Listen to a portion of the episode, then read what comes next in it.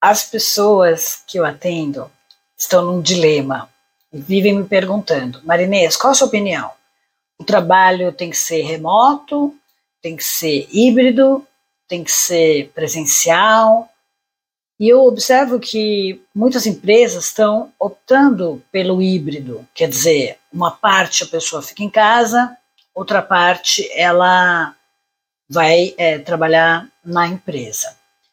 A primeira coisa que a gente tem que fazer é analisar cada um a sua empresa, a sua realidade.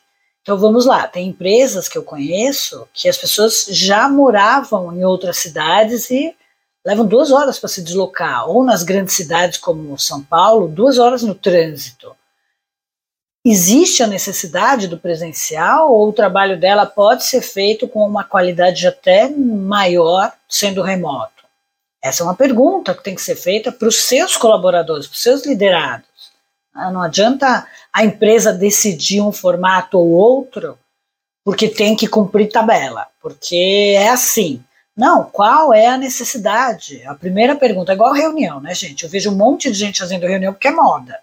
Só que ninguém sai da reunião com alguma decisão tomada. Ficam ali tomando chá, café, biscoito, perdendo horas de, de produtividade sem necessidade. Claro, não vou generalizar. Estou só tentando trazer aqui uma reflexão.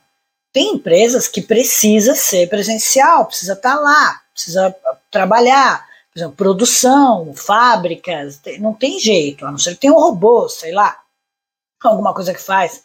Mas hoje em dia existem várias formas que você consegue fazer o atendimento com tecnologia na casa da pessoa, tá? Só que aí tem uma outra turma que não aguenta trabalhar em casa, porque tem filho, marido, esposa, periquito, barulho do vizinho fazendo obras, a casa não tem infraestrutura.